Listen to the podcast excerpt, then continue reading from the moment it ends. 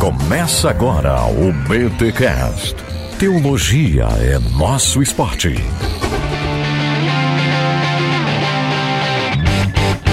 Muito bem, muito bem, muito bem. Começa mais um BTcast especial Reforma Protestante.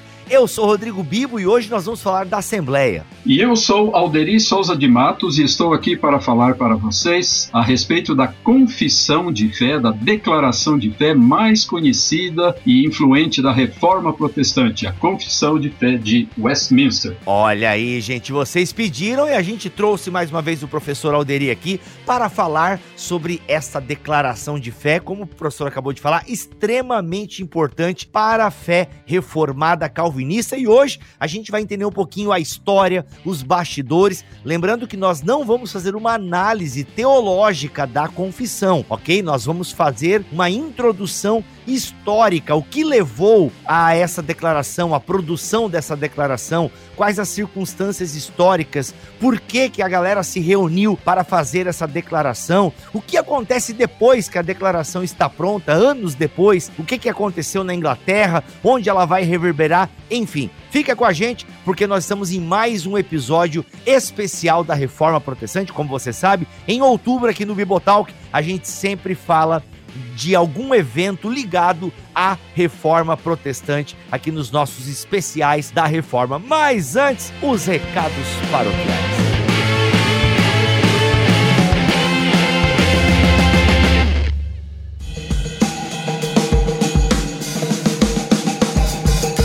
Recados paroquiais dessa semana, galera, se liga que vai ter a Confraria Bibotalk.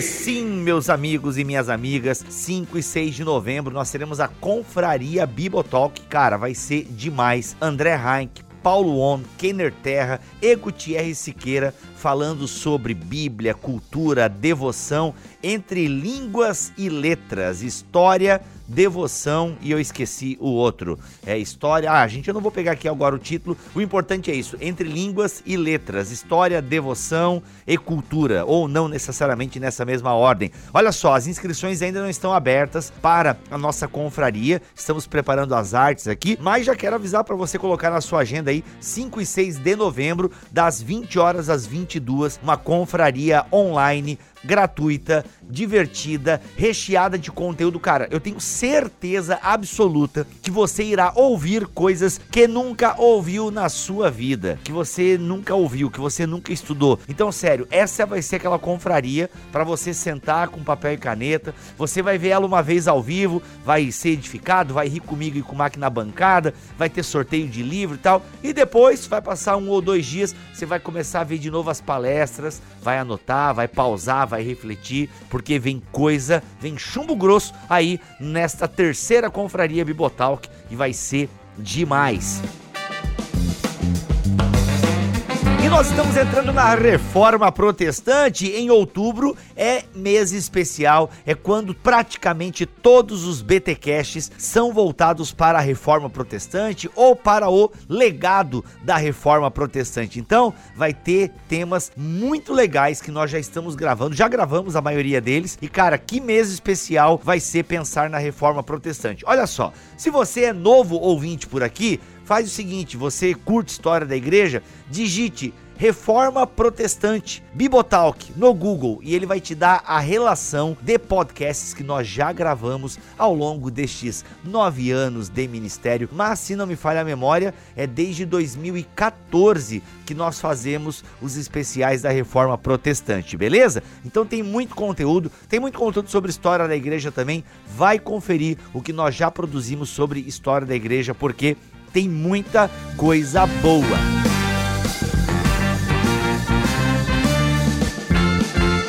Gente, 13 e 14 de outubro vai ter o Prime Day, Amazon Prime Day. O que, que é este dia especial na Amazon? Para os clientes que são Prime, vai ter ofertas mega especiais. E eu quero instigar você a ser um Prime na Amazon. Por quê? Primeiro, R$ 9,90 por mês. Segundo, você tem séries originais, filmes originais, vários filmes, desenhos e séries no seu catálogo. Cara, a Amazon tá muito boa. Olha, diria que tá melhor que a Netflix de verdade, melhor que a Netflix. E tem muita coisa boa. Tem umas séries antigas que estão lá na Amazon, não estão na Netflix. Então, olha, eu comecei a assistir Little Fires Everywhere. Ficou bom meu inglês, em Little Fires Everywhere. Ficou quase bom. Mas é, é enfim, é pequenos incêndios em todo lugar, alguma coisa assim. É Reese Witherspoon, cara, viu o piloto, curti, assistir o piloto e curtir. É o original Amazon, cara, 9,90, séries, filmes. Tem o Prime Reading, que você tem e-books gratuitos lá para você que é Prime. Por exemplo, tem Tim Keller nessa relação, só para dar um nome top aí para vocês. Tem o Amazon Music, não conheço, não uso, mas é tipo um Spotify com 2 milhões de música lá. Não posso dizer se é bom, galera, porque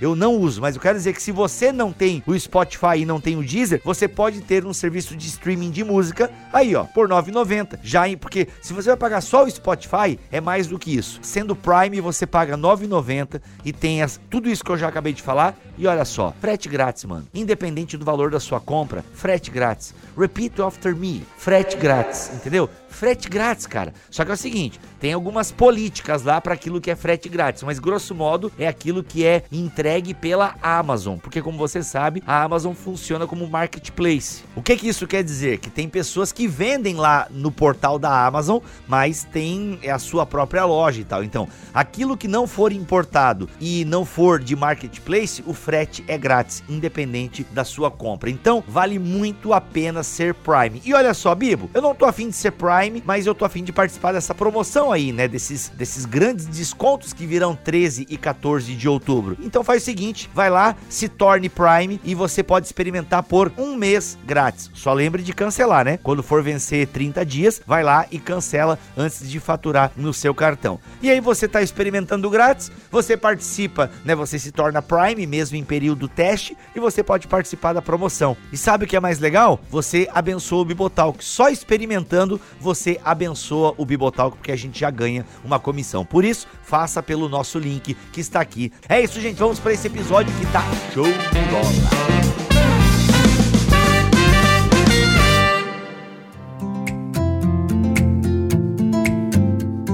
Muito bem, Alderi, prazer, cara, receber você aqui mais uma vez. Já é o terceiro programa que você grava com a gente. Muito obrigado. Inclusive, eu tenho certeza que nós vamos até relembrar um pouco do que falamos lá de John Knox. Foi muito bacana aquele episódio que a gente fez junto. E o outro episódio, agora eu não lembro qual foi. Claro, Confissão de Fé da Guanabara, que aliás, é, segundo aquele podcast, é mais velha, digamos assim, né?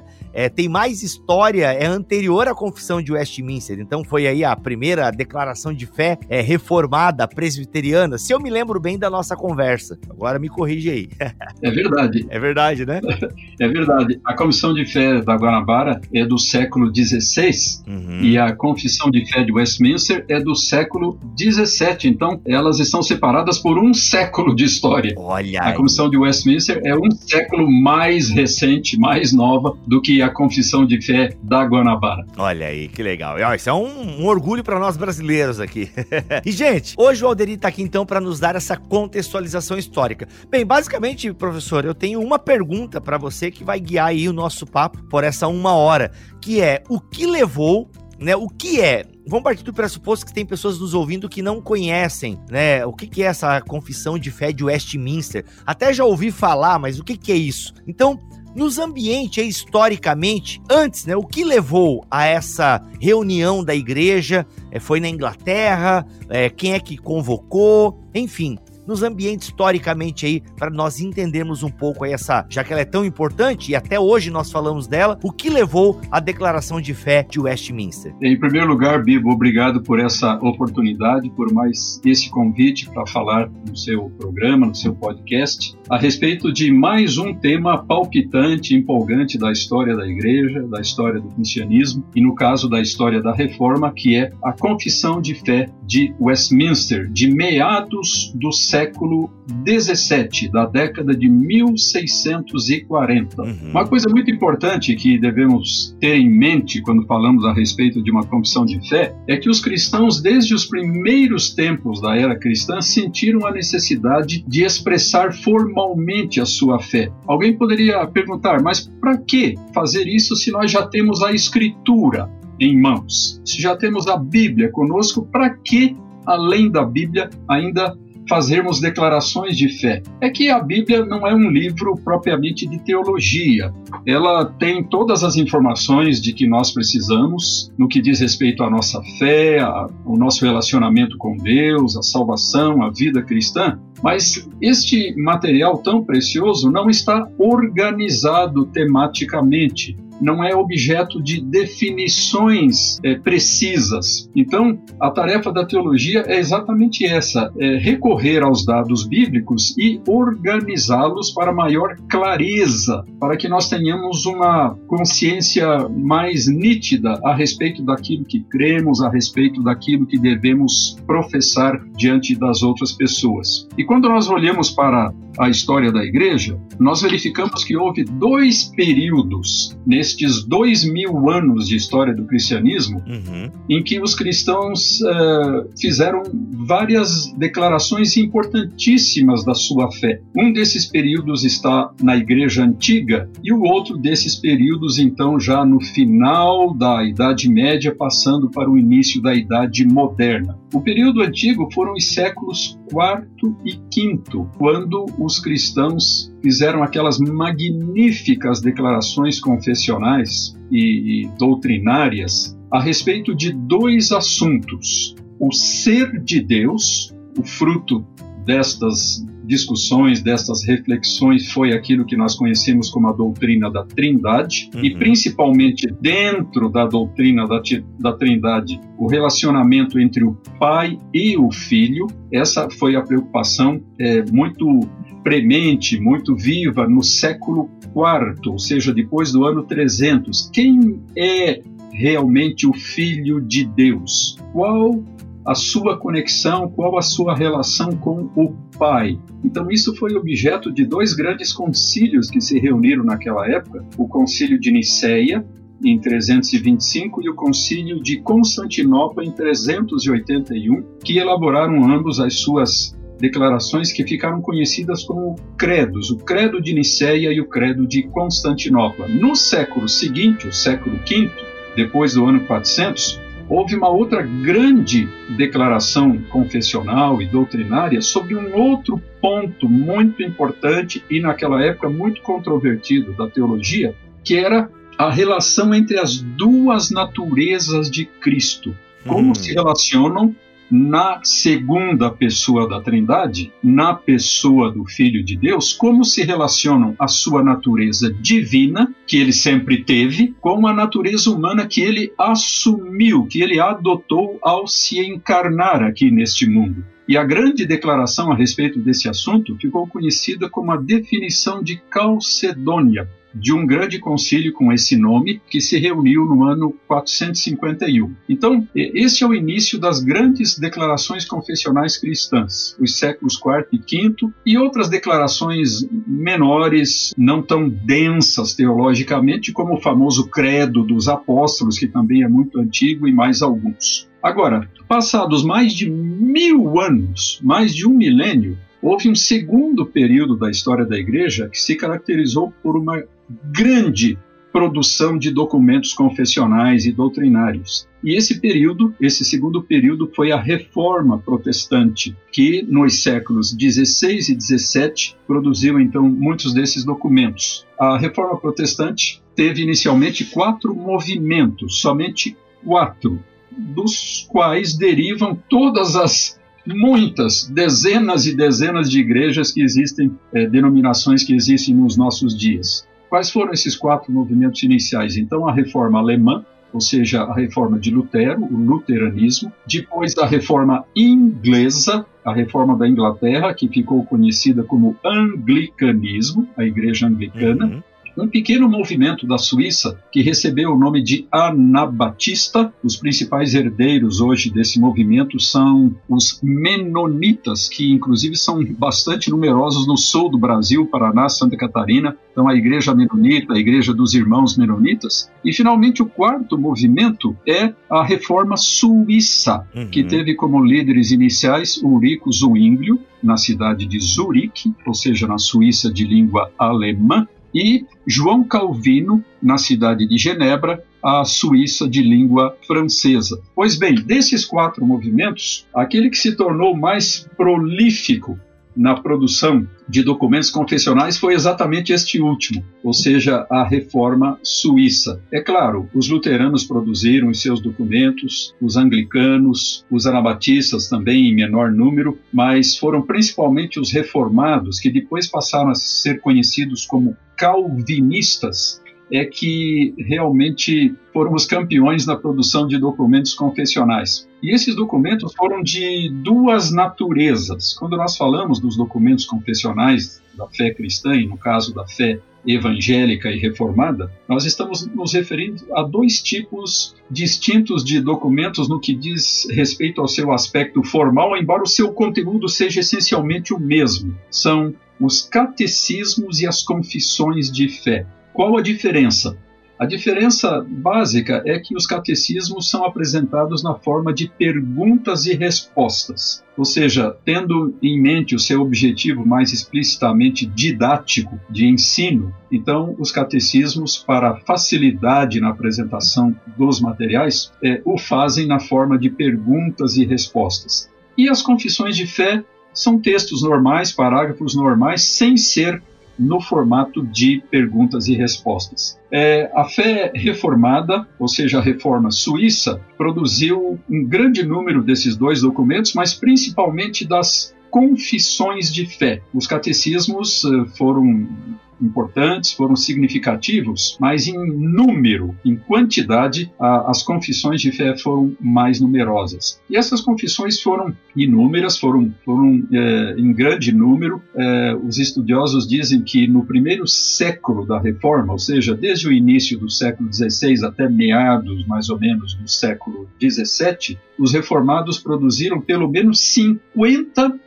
declarações de fé, seja na forma de catecismos ou de confissões de fé, é, de maior expressão, sem incluir aquelas menos significativas, menos conhecidas e menos influentes. Pelo menos 50 de maior expressão e um outro dado interessante, produzidas nas mais diferentes regiões da Europa. Então, algumas foram produzidas na Suíça mesmo, outras na França, nos Países Baixos, no leste europeu, e de um modo especial nas Ilhas Britânicas, principalmente na Inglaterra e na Escócia e também algumas declarações na própria Irlanda. De maneira que. Ô, professor, desculpa te interromper, Sim. mas só para eu entender. Por que essa necessidade de produção, assim? Por que tanta declaração foi produzida? A gente tem. Eu entendo que é por conta da reforma, né? Porque a gente tem aí um tempão que a igreja não produz mais é, concílios, até teve o que a gente chama de concílios ecumênicos, os quatro primeiros, né? Que, digamos, até os protestantes aceitam e tal. Depois teve outros concílios Isso. que já tem um, uma, um caráter mais romano, um caráter mais de uma, uma teologia não tão é, geral, por assim dizer. Mas aí agora a gente tem a reforma protestante. Ok, eu entendo que o evento reforma protestante é o responsável, mas daria para esmiuçar um pouquinho mais tanta confissão assim? Por que, que começa a pipocar em tanto em tudo quanto é lugar da Europa uma confissão ou um catecismo, enfim? Essa é uma, uma pergunta muito oportuna, Vigo. Bom, foram várias as razões pelas quais foram produzidas esses documentos, mas uma das razões mais importantes era justificar diante do Estado, diante das autoridades civis, a existência desse novo movimento. Uma coisa que a gente verifica estudando a Idade Média é que na Idade Média a, a sociedade era muito monolítica, uma só forma de governo, uma só forma de religião, e essas duas áreas profundamente integradas profundamente identificadas uma com a outra. Uhum. E agora, de repente, esses novos movimentos protestantes vêm romper essa unidade, essa uniformidade que existia até então.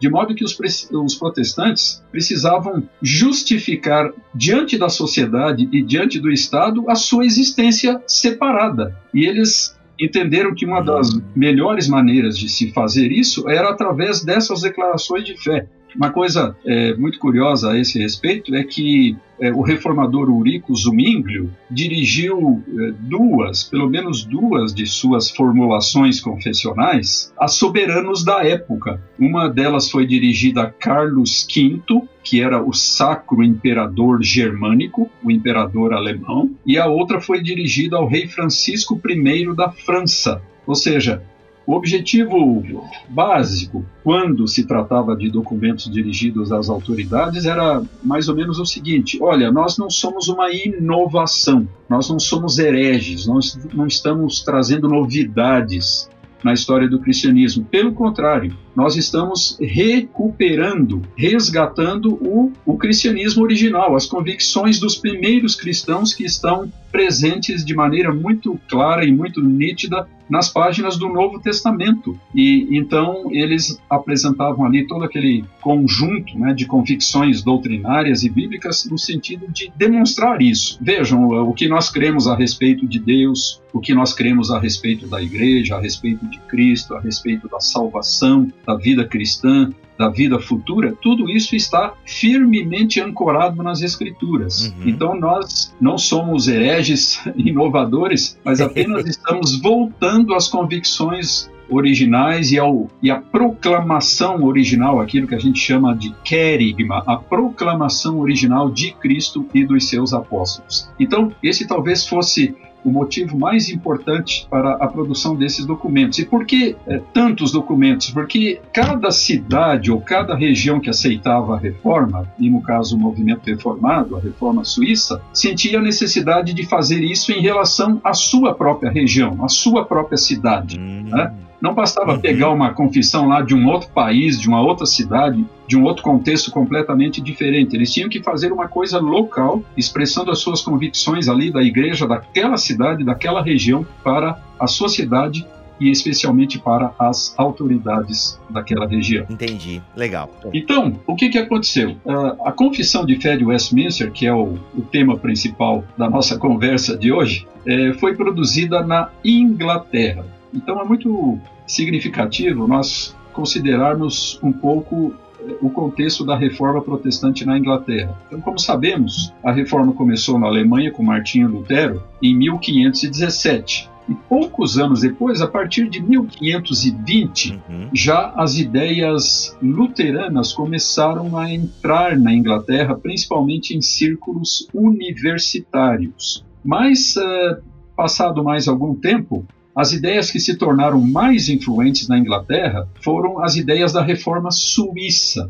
não da reforma alemã. Então, as ideias lá de Zwinglio inicialmente e depois os conceitos e formulações de João Calvino. Na verdade, é, os historiadores apontam para o fato de que, uh, num certo sentido, a Inglaterra já vinha sendo preparada para a reforma protestante há mais de um século desde o final do século XV, com uma figura extraordinária que foi João Wycliffe. Oh. Quem foi João Wycliffe? Ele foi um antigo professor de teologia e de filosofia da Universidade de Oxford, uma das mais antigas do mundo. Ele era um sacerdote católico, inglês, e também professor dessa importantíssima universidade. E ele começou, já naquela época, a levantar alguns questionamentos a respeito de certos dogmas da sua igreja e a demonstrar um interesse todo especial nas Escrituras, na Bíblia. Tanto é que ele liderou uma equipe de eruditos, de intelectuais, que produziu a primeira tradução da Bíblia completa para o inglês no ano de 1384, bem antes da invenção da imprensa e, portanto, é, é uma Bíblia manuscrita. Olha aí. Foram produzidos muitos exemplares dessa Bíblia e muitos, isso é extraordinário, muitos chegaram até os nossos dias. Então, hoje, em vários lugares do mundo, em várias bibliotecas e museus, podem ser encontrados exemplares originais dessa edição associada a Wycliffe, de 1384. Caraca. Mas o fato é esse: por causa da influência de Wycliffe, desde aquela época, os ingleses passaram a ser um povo muito voltado para a Bíblia, muito voltado para as Escrituras. De modo que, quando chegou a reforma do século XVI, havia já toda uma preparação para a uhum. recepção das ideias da reforma. E, e um dos primeiros líderes eh, protestantes ingleses, já no século XVI, foi William Tyndale.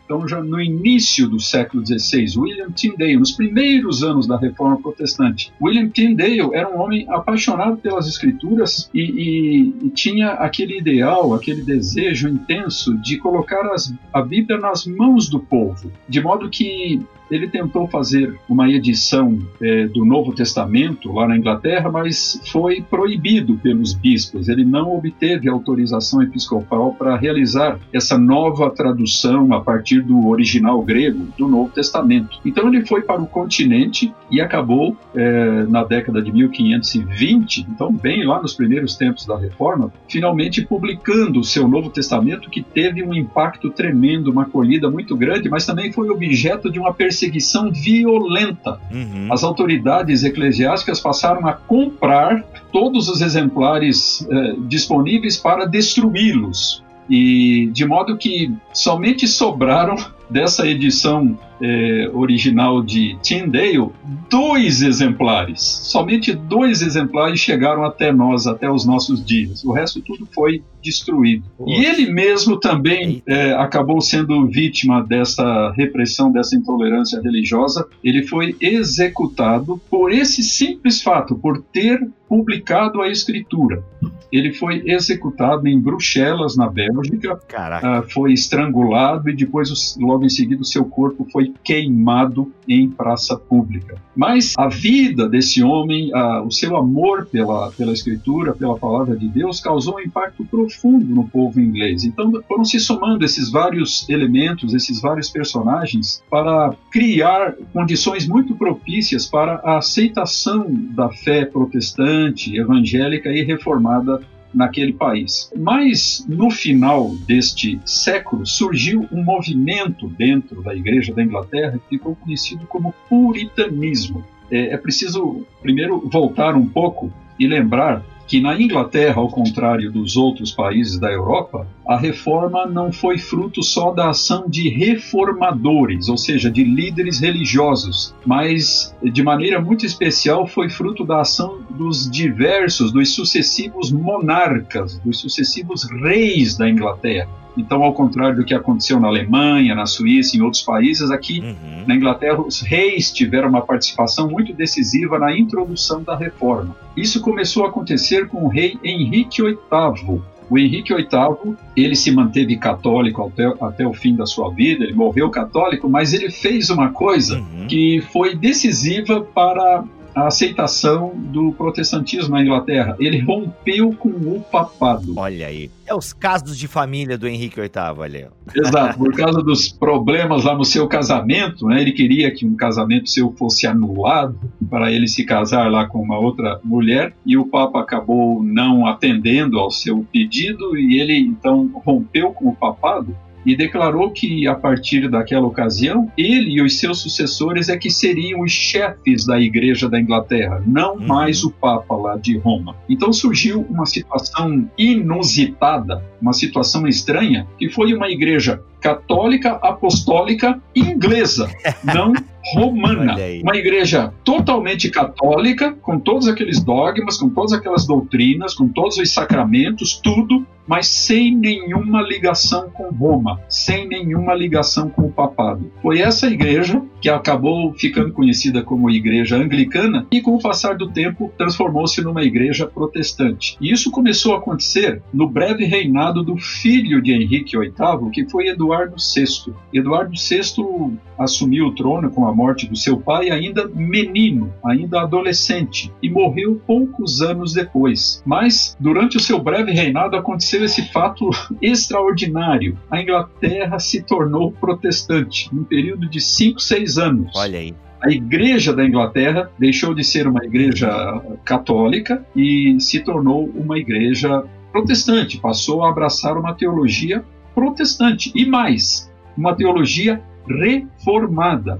afinada com a reforma suíça, lá com Zwinglio e com Calvino. Com a morte do Eduardo, que era um menino de saúde frágil, assumiu o trono a sua meia-irmã, irmã só por parte de pai, ambos filhos do Henrique VIII, mas de mães diferentes que foi Maria I, a famosa Maria Tudor, que passou para a história. Eita, é a Mary Blood lá? Exato. Passou para a história como a Blur, Bloody Mary, ou seja, Maria a Sangue Bloody Mary, isso. Existe até uma bebida vermelha, né, com esse nome. Uhum, então, uhum. a Maria era extremamente católica como a sua mãe. Quem que era a mãe de Maria? A rainha, a princesa Catarina de Aragão, a primeira esposa de Henrique VIII, que era espanhola e, portanto, muito católica. Então, a Maria Uhum. católica como a mãe, fez um grande esforço no sentido de reverter todas aquelas mudanças religiosas que tinham sido feitas no reinado do seu irmão Eduardo VI, ou seja, tornar a Igreja da Inglaterra católica, apostólica e inclusive romana novamente, restabelecer a relação com Roma, com o papado. E nesse esforço,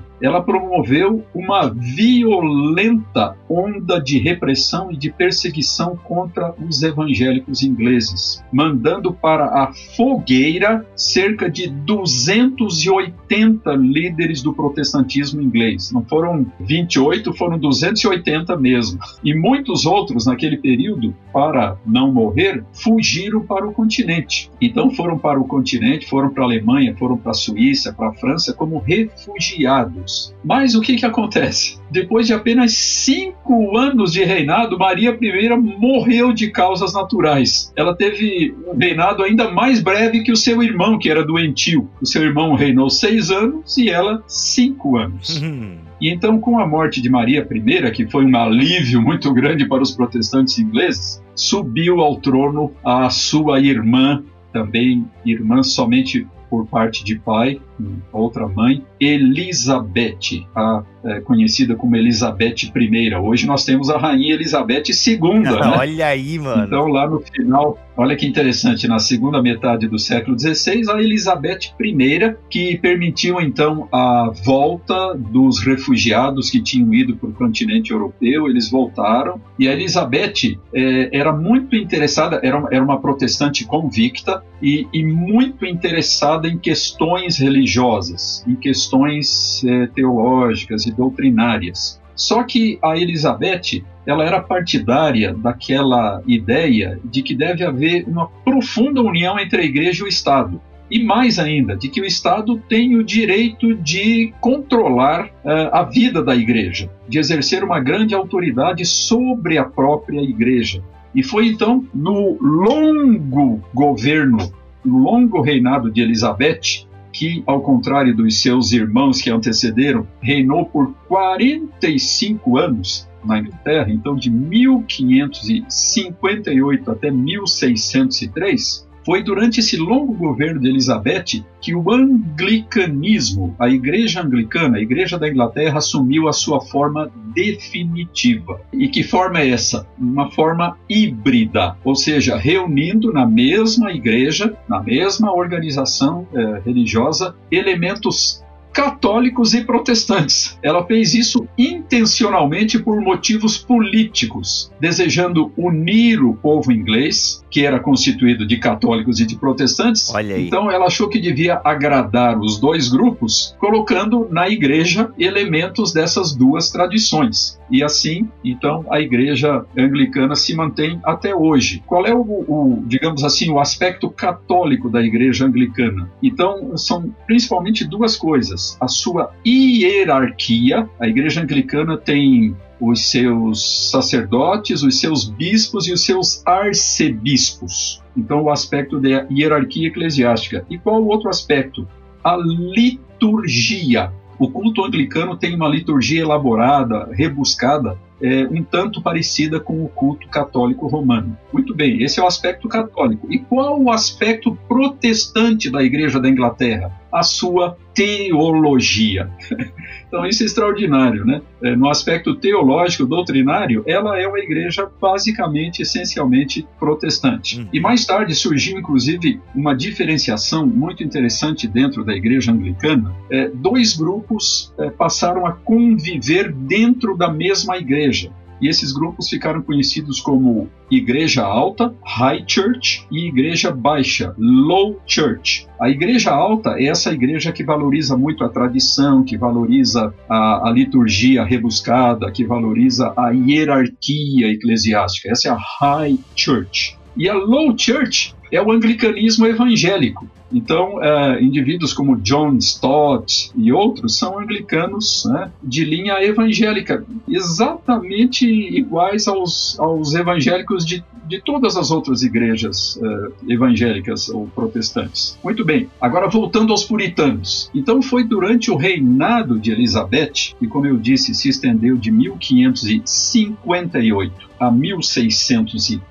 3. Foi durante esses 45 anos que surgiu de maneira claramente identificada esse movimento extraordinário do calvinismo inglês, que ficou conhecido como puritanismo. Por que, que os puritanos uh, receberam esse nome, esse apelido? Que foi dado a eles pelos de fora, não por eles mesmos, por causa da sua preocupação com a pureza da igreja. Os puritanos amavam a sua igreja, a igreja anglicana, mas eles diziam: a nossa igreja não é uma igreja é, totalmente pura ela não é totalmente bíblica. Para eles, a pureza da igreja significava o seu caráter bíblico e reformado. E eles diziam que a igreja não era pura ou bíblica, principalmente em três áreas cruciais para eles: na sua forma de governo, na sua liturgia e na sua teologia. Então, eles é, se esforçaram intensamente para promover a plena pureza, a plena reforma da igreja nesses três âmbitos. Uhum. É, mais uma vez, na sua forma de governo, rejeitando totalmente o episcopalismo, ou seja, uma igreja governada por bispos, em favor de uma forma presbiterial, uma igreja governada por é, presbíteros ou anciãos. E também na área do culto, a rejeição daquele culto rebuscado, dos ministros usando vestes clericais também muito uhum. é, cheias de adornos. Eles defendiam é, roupas bem simples para os ministros e um culto igualmente simples, singelo e bíblico. E finalmente, eles se esforçaram por introduzir na Igreja da Inglaterra a teologia da reforma, a teologia calvinista. Uhum. Bom, o resultado desse esforço dos puritanos é que eles atraíram a ira da rainha Elizabeth I. Ela não ficou nem um pouco satisfeita com a proposta de reforma da igreja que estava sendo apresentada pelos puritanos, então ela os perseguiu bastante durante boa parte do seu reinado.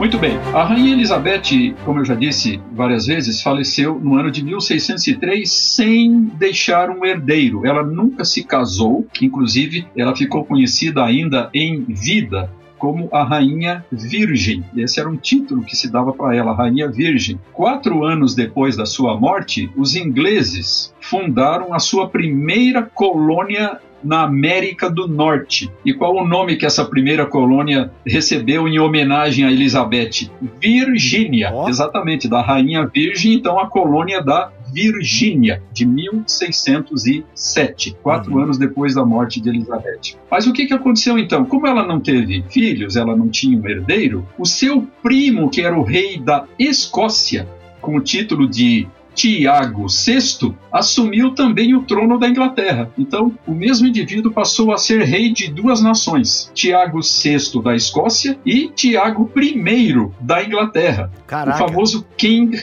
James. Né? Hum. Nós conhecemos a Bíblia de, eh, de King James, então é, ela foi é, produzida, essa edição famosa da Bíblia, por ordem desse monarca, o rei Tiago I da Inglaterra e Tiago VI da Escócia. Tá, o mesmo Tiago era rei em dois lugares. Caramba, o cara tá podendo, hein? Em dois lugares com títulos diferentes. Olha aí, meu. Num lugar Tiago VI, no outro lugar Tiago I.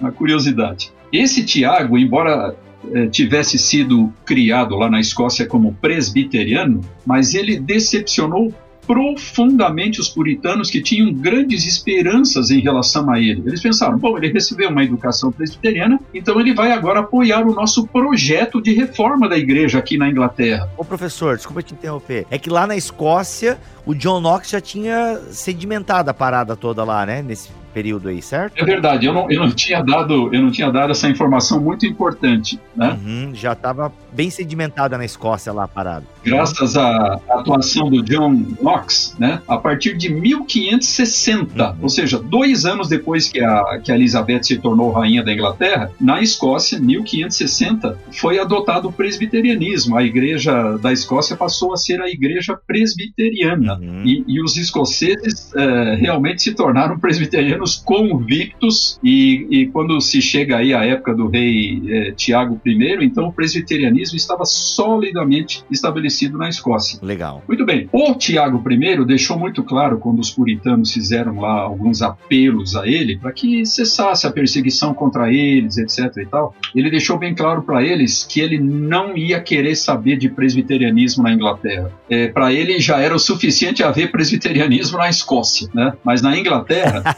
ele fazia questão, ele deixou bem claro, fazia questão de manter o sistema episcopal, uma igreja governada por bispos. Agora surge a pergunta: por que que os reis ingleses tinham tanto interesse numa igreja episcopal, porque eram eles, os reis, que nomeavam esses bispos, e principalmente o principal dos bispos, o maior dos bispos, que era o arcebispo de Cantuária, Canterbury, a mais antiga sé episcopal da Inglaterra. Uhum. Então, eles sempre foram muito partidários do episcopalismo em detrimento do presbiterianismo, de modo que os, os puritanos continuaram tendo enormes dificuldades com a coroa, com o governo central eh, na época do Tiago I, como já havia acontecido na época da Elizabeth I. Quando o Tiago I morreu em 1625, ele foi sucedido no trono por seu filho Carlos I, Carlos I. Então foi no reinado de Carlos I que se reuniu a famosa Assembleia de Westminster que produziu a Confissão de Fé de Westminster.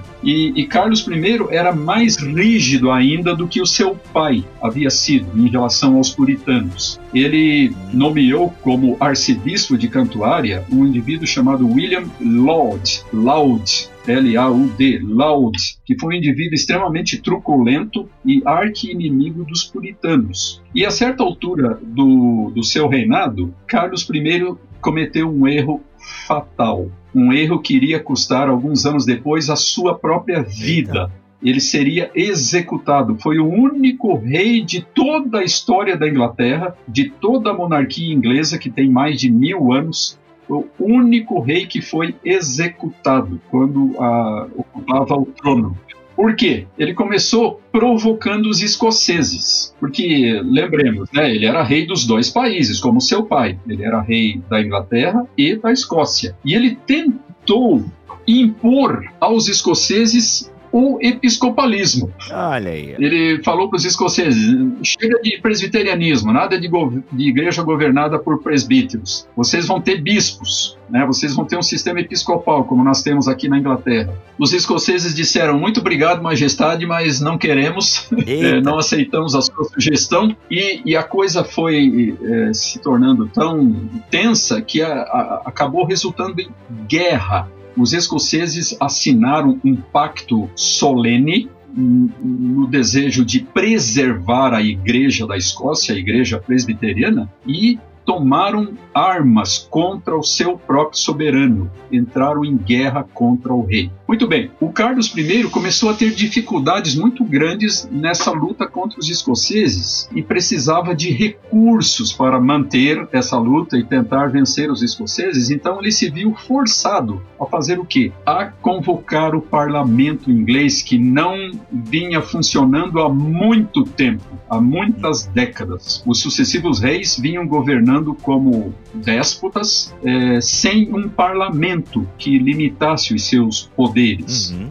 Então, Carlos I, forçado pelas circunstâncias, ele convocou eleições parlamentares e, para seu horror, a, a a maior parte dos eleitos eram puritanos. Eita! Então o parlamento inglês, recém-eleito, era tinha uma maioria puritana. Ele, ele acabou é, desfazendo esse parlamento e convocou novas eleições e a maioria puritana se tornou ainda maior. então, quando houve essa, é, essa segunda eleição, o número de puritanos aumentou ainda mais no parlamento. Ele tentou por uma segunda vez dissolver o parlamento, o parlamento se recusou a ser dissolvido e, por sua vez, também entrou em guerra contra o rei. Eita, então vejam a situação do rei Carlos I, guerreando contra os escoceses e agora tendo de, de, guerrear contra o seu próprio parlamento, o exército do seu próprio parlamento. Nossa. Então, guerra em duas frentes. Pois bem, foi esse parlamento majoritariamente puritano que convocou a Assembleia de Westminster, que iniciou os seus trabalhos no dia 31 de julho de 1643. Hum. Ô professor, só uma informação. Tá falando Carlos I, alguns sites trazem Charles I. É a mesma coisa, né? Só é a mesma, mesma, coisa. É o um nome, uhum. nome inglês e, e o nome português. É como James, né? James, em português é Tiago, né? Então James primeiro e Tiago primeiro é a mesma coisa. Uhum. E, Char e, Charles e Carlos é a mesma coisa. Okay, é, o Charles, Charles, Charles, eu, eu morei eu morei vários anos lá na região de Boston, lá no norte dos Estados Unidos, em Massachusetts, né? E lá em Boston passa um rio chamado o Charles River, o Rio Carlos, né? Que é uma referência a esse esse monarca inglês, porque foi naquela época né, que os puritanos começaram a ir para a América do Norte, né, a partir de 1620. Legal, então o contexto é esse: o, o, o Carlos tenta dissolver o parlamento, mas a maioria é puritana, aí esses puritanos então convocam a, a reunião aí, a Assembleia de Westminster, aí em 1643. Legal. Então, esses puritanos, eh, esses parlamentares puritanos, em guerra com o rei, a, a, chamada Guerra Civil Inglesa, são eles que convocam o parlamento exatamente para levar adiante aquele programa de reforma da igreja que há, há mais de 70 anos vinha sendo proposto pelos puritanos. Né?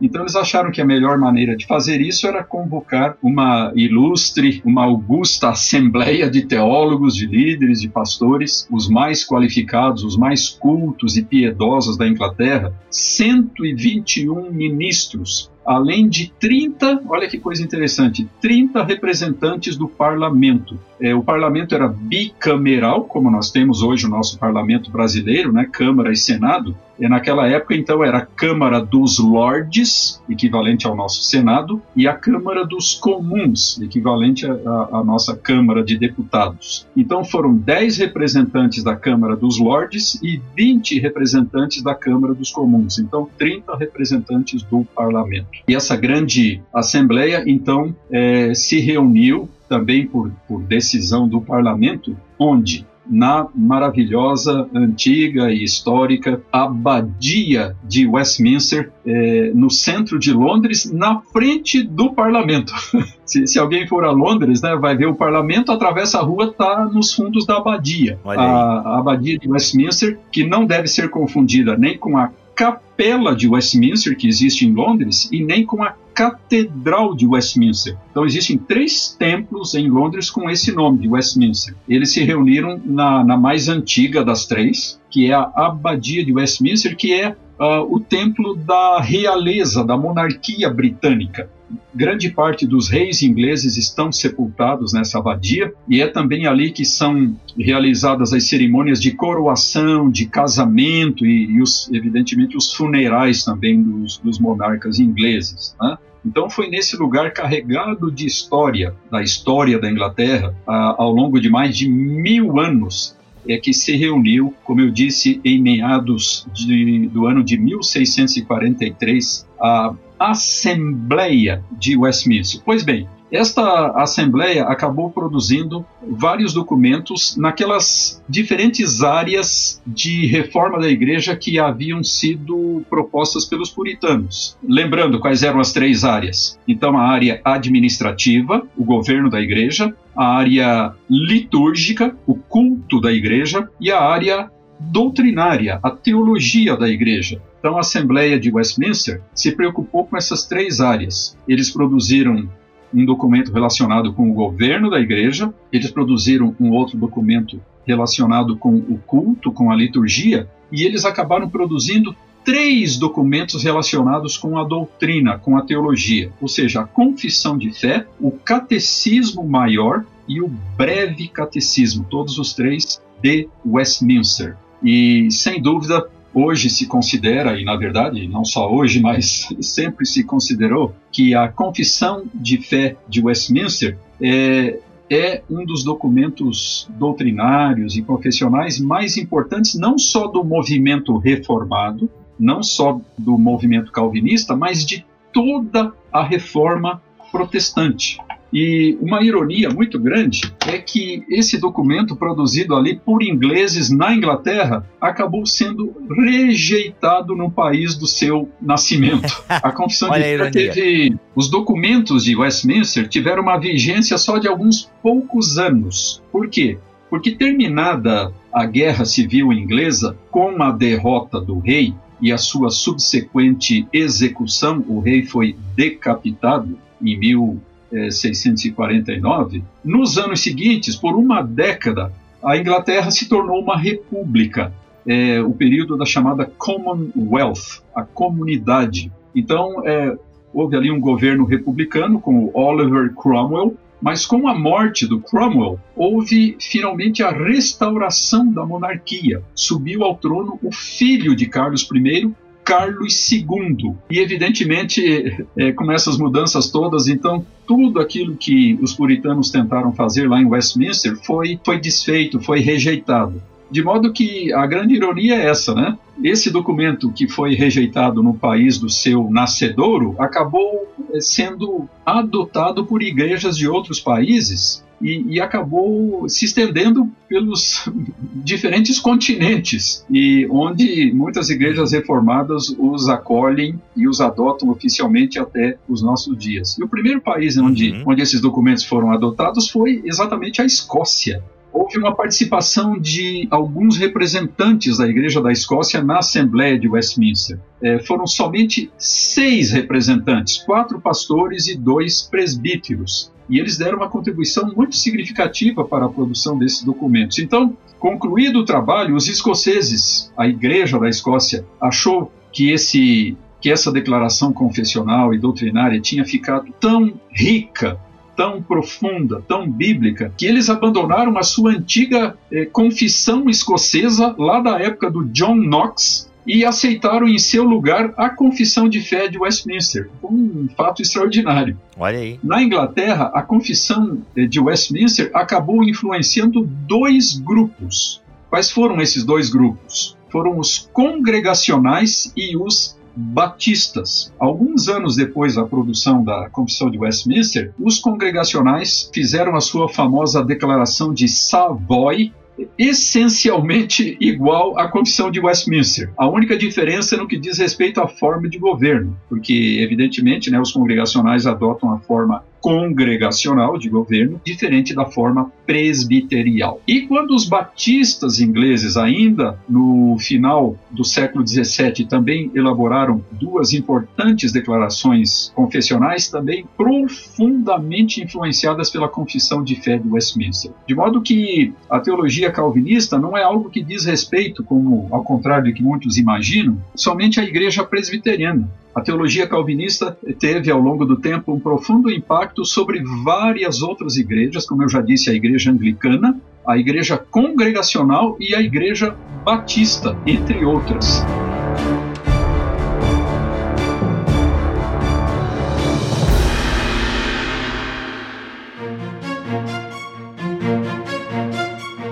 Então, eu acho que está na hora de a gente falar um pouquinho a respeito desse documento, sem entrar na sua teologia, mas, mas pelo menos a, a, a sua estrutura, né? uhum. para que os nossos ouvintes é, conheçam um pouco mais, então, a respeito da confissão de fé de Westminster. Professor, tu falaste aqui da morte do Carlos, mas eu acho que passou meio batida por mim, né? Ele vai. É porque assim, é, eu dei uma olhada, a gente tá dando. A gente tá sobrevoando esse tema, porque tem muita história, tem muita guerra, tem batalha Tem muita coisa. Milhões de coisas. É, tem muita coisa que a gente tá sobrevoando esse tema, galera, tá? Tem muita coisa. Existem livros inteiros, livros volumosos tratando do, dos fenômenos desse período. É, existem historiadores seculares, veja bem, historiadores seculares, não religiosos. Não é gente que escreve história da igreja, é gente que escreve sobre a história da Inglaterra como nação, como povo. Eles dizem que um dos períodos mais decisivos de toda a, a história da Inglaterra foi é, exatamente o século XVII e dentro do século XVII as décadas de 1640 e 1650.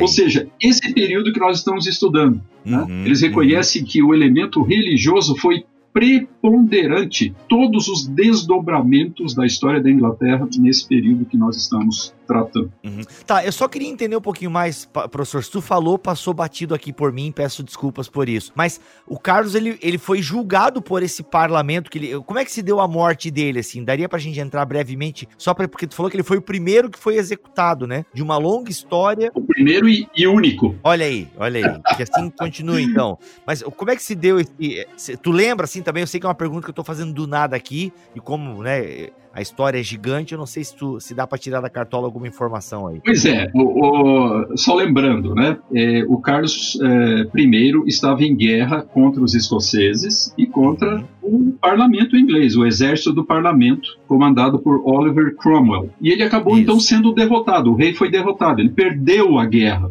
E perdendo a guerra, ele foi aprisionado uhum. e foi executado. Eu não conheço muitos detalhes do, do, do julgamento dele. Né? Então ele foi julgado, foi condenado à morte e finalmente foi executado por decapitação. Ele foi decapitado. Caraca. Né? Isso chocou profundamente muitas pessoas daquela época, né? Porque uhum. não se esperava que isso acontecesse com um rei, isso nunca tinha acontecido antes. Houve muitos reis que morreram em campo de batalha, isso é diferente. Mas um rei ser formalmente acusado, julgado, condenado e executado, isso era uma novidade total na história da Inglaterra. Tanto é que nunca aconteceu de novo.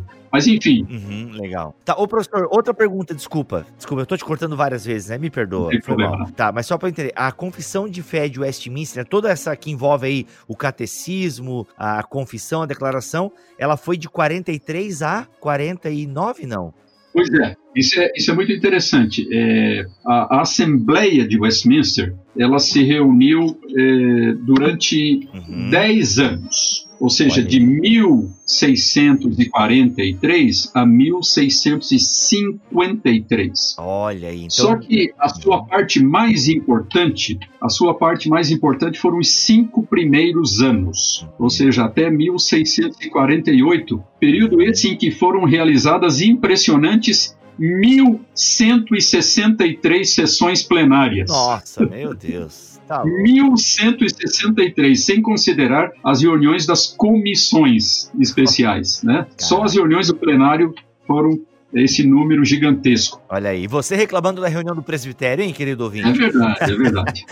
Mas é, não, eu, eu, quis levantar essa informação porque é nesse período, então, basicamente, quando né, na, no surgimento da declaração, é que ele foi decapitado. Tô, tô vendo aqui 30 de janeiro de 49, de 1649. É, um pouco depois, né? Um pouco depois. Então, os trabalhos principais, esses que produziram esses documentos todos que eu mencionei, ou seja, uhum. documentos administrativos, litúrgicos, e doutrinários, é, esses trabalhos terminaram em 1648. Uhum. E daí, no ano seguinte, então, é que houve a execução do rei Carlos I. Legal. Legal não, né? Quer dizer. Interessante, né? Isso, interessante. Né? A Assembleia continuou reunida a partir de 49 até 52 ou 53, mas não mais para elaborar documentos, e sim é, simplesmente como uma comissão de exames ministeriais, examinando candidatos ao ministério, ouvindo os sermões de prova e deliberando a respeito da ordenação desses indivíduos. Né? Mas isso já na parte final é, dos seus trabalhos. A parte mais importante ela encerrou-se então lá por 1648, então um pouco antes da execução do rei Carlos I. Agora, uma coisa que a gente deve ter sempre em mente quando a gente fala de Westminster é esse fato extremamente curioso e inusitado. É, a Assembleia de Westminster não foi uma Assembleia eclesiástica, mas foi uma Assembleia estatal. Ou seja, ela não foi convocada pela igreja, por igreja nenhuma, por líder eclesiástico nenhum. Uhum ela foi convocada pelo poder civil, pelo parlamento inglês, ao qual tinha de prestar contas. Então, eles elaboravam cada documento e mandavam para o parlamento para a discussão e aprovação final. E em várias ocasiões o parlamento devolveu o documento para que algumas uh, partes fossem esclarecidas ou porque fossem acrescentados textos bíblicos, etc. E de, de modo que é, foi por causa desse vai e vem entre a Assembleia e o Parlamento que houve é, a passagem de tantos anos até a aprovação final de todos esses documentos. Uma outra coisa é, muito importante é que os teólogos lá de Westminster eles acharam que não era suficiente a produção de uma confissão de fé, mas uh, pensando nas crianças, pensando na juventude, eles acharam necessário também uh, produzir dois catecismos, como eu já mencionei. Então, o catecismo maior e o catecismo menor ou breve catecismo. Inclusive, esse breve catecismo de Westminster é considerado um dos documentos mais preciosos também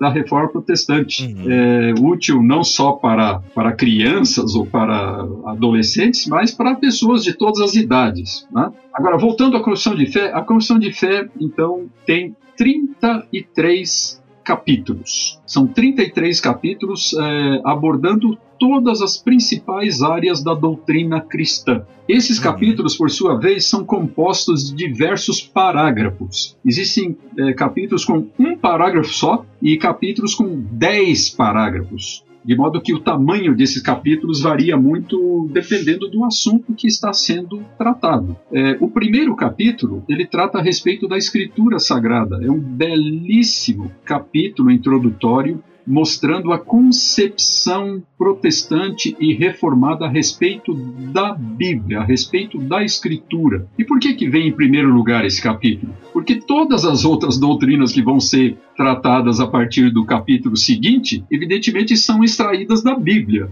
Né? Então é preciso ter uma noção muito clara primeiro da, da fonte, da base, para depois se tratar de tudo que vai ser construído em cima dessa base. Então, é, em seguida vem a doutrina de Deus, Deus, a Santíssima Trindade, a, a eleição, o, o, decreto de Deus, a criação, a providência. Uhum.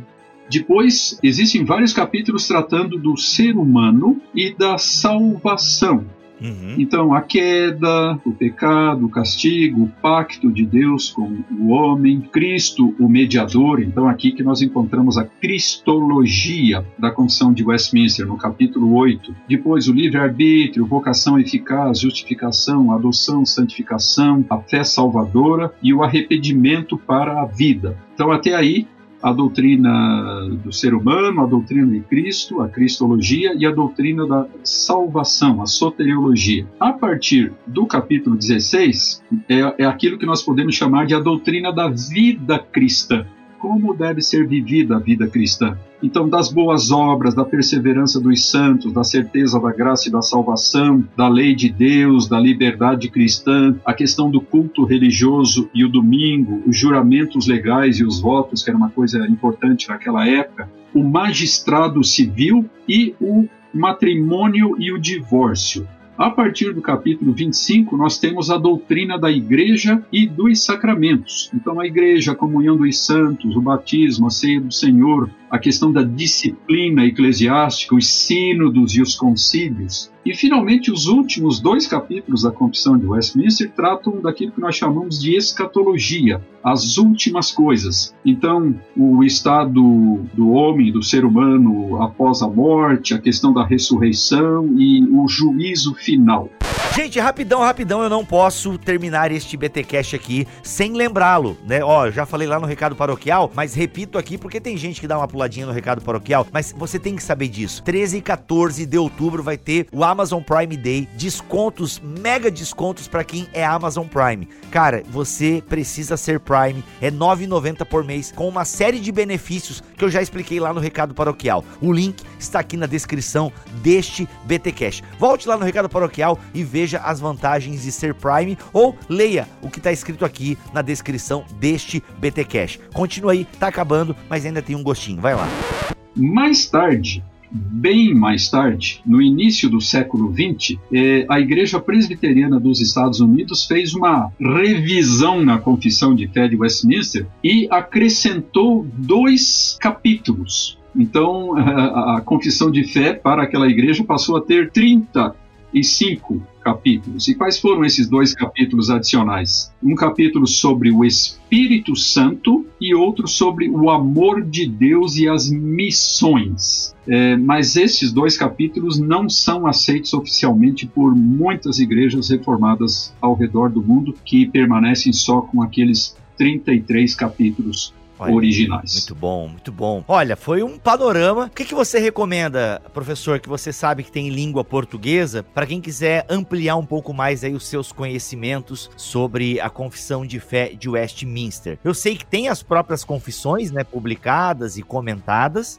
Ah, se não me engano, a cultura cristã tem alguma coisa, não lembro agora. Eu imagino que a cultura cristã deve ter alguma coisa, mas o que, que você sabe, que livros que você recomenda ou artigos para a pessoa poder ampliar um pouco mais isso que a gente falou aqui neste podcast? Pois é, é os, os, diferentes livros de linha reformada, produzidos então pela editora Cultura Cristã, pela editora Fiel e, e outras editoras bem conhecidas, eles têm muito material que aborda os mesmos temas, os mesmos tópicos da Confissão de Fé de Westminster.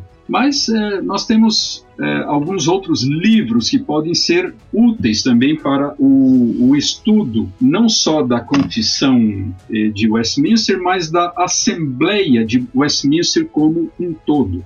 Nós temos, por exemplo, pela antiga editora Os Puritanos, um livro de A. A.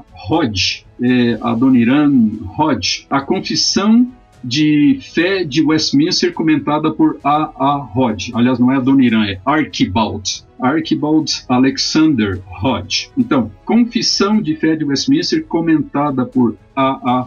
Hodge. Então, esse antigo professor lá de Princeton, ele fez um comentário completo da confissão, capítulo por capítulo, parágrafo por parágrafo. Essa é uma obra interessante. Nós temos também um grande estudioso, o maior estudioso vivo da Assembleia de Westminster, que é o professor, o Dr. Chad Van Dixhorn. Ele, alguns anos atrás, ele produziu uma magnífica edição das atas completas da Assembleia de Westminster. Isso exigiu uns 10 anos de trabalho dele.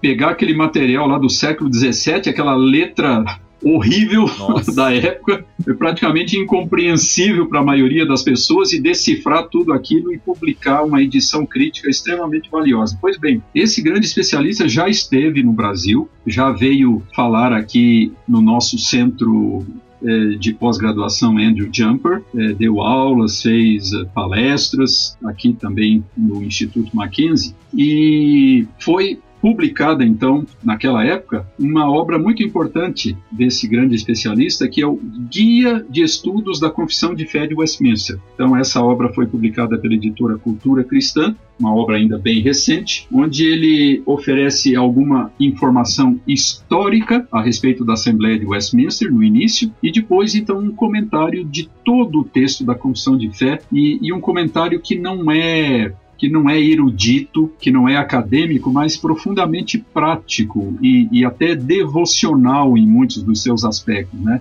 É, ou seja, que seria de grande proveito para a imensa maioria dos membros das nossas igrejas. Então, eu recomendo fortemente essa, essa obra do Chad Van Dixhorn, Legal. Guia de Estudos da Confissão de Fé de Westminster. Muito bom. É isso, gente. Foi mais um especial da Reforma Protestante. Obrigado, professor Alderi, por aceitar o nosso convite aí. Valeu mesmo por dedicar um tempo da sua vida para nos ensinar. Foi um prazer. É, é sempre agradável e proveitoso é, conhecermos a nossa história, é, quando eu digo nossa, a nossa história cristã uhum. e a nossa história evangélica tão longa e tão rica e tão cheia de coisas edificantes e inspiradoras para as nossas vidas e para o nosso testemunho no tempo presente em que vivemos. Que Deus abençoe a todos os nossos ouvintes. Amém. Vamos ficando por aqui. Até semana que vem, se Deus quiser e assim permitir. Fiquem todos na paz do Senhor Jesus.